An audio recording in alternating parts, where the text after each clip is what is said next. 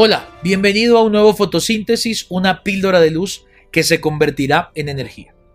Llegamos al episodio número 3 de esta serie, de esta semana de Solo Cristo en nuestra serie 5 de octubre, haciendo memoria de las cinco solas de la Reforma Protestante. Estamos viendo por qué esa exclusividad del Evangelio en solo Jesús era indispensable para nosotros. Ayer vimos que la vida de Jesús, el Jesús encarnado, era absolutamente indispensable, porque necesitábamos uno que hubiera sido tentado en todo y no pecara para que se hiciera Cordero Perfecto. Hoy vamos a ver la segunda, y es que no solamente necesitábamos la muerte de la vida de Jesús, sino que necesitábamos la muerte de Jesús. Mira qué curioso esto. No solamente necesitábamos la vida de Jesús hecho hombre para que fuera sacrificio perfecto, sino necesitábamos su sacrificio. Necesitábamos su muerte. Romanos capítulo 5, verso 8 al 10 dice, pero Dios mostró el gran amor que nos tiene al enviar a Cristo a morir por nosotros cuando todavía éramos pecadores. Y como se nos declaró justos a los ojos de Dios por la sangre de Cristo, con toda seguridad, Él nos salvará de la condenación de Dios.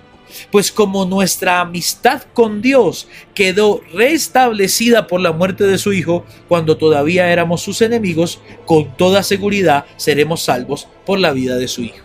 Entonces mira lo que está diciendo Pablo. Era para nosotros indispensable su vida pero era para nosotros indispensable su muerte, porque en su muerte fuimos reconciliados, porque en la muerte de Cristo viene algo que teológicamente se llama la doctrina de la doble imputación. Él muere por mi pecado y la vida de Cristo me es imputada a mí. Entonces mi pecado le es imputado a Él y su perfección y su vida me es imputado a mí. Entonces yo soy justo y reconciliado con Dios plenamente. Señores, esa es una buena noticia porque Cristo en su vida se hizo necesario. Él es el único que en su vida fue perfecto. Pero Él es el único sacrificio que logró la reconciliación entre Dios y el hombre y quitó la brecha que había abierto el pecado. Así que si estás conectado aquí hoy, descansa en el sacrificio perfecto del Señor. Él es el único camino y Él es el único, el único sacrificio válido para estar en paz con Dios. Esta fue la píldora de luz del día de hoy. Nos vemos esta noche en nuestra reunión de mitad de semana, 7 de la noche, Auditorio Oasis Cajica, y mañana un nuevo fotosíntesis.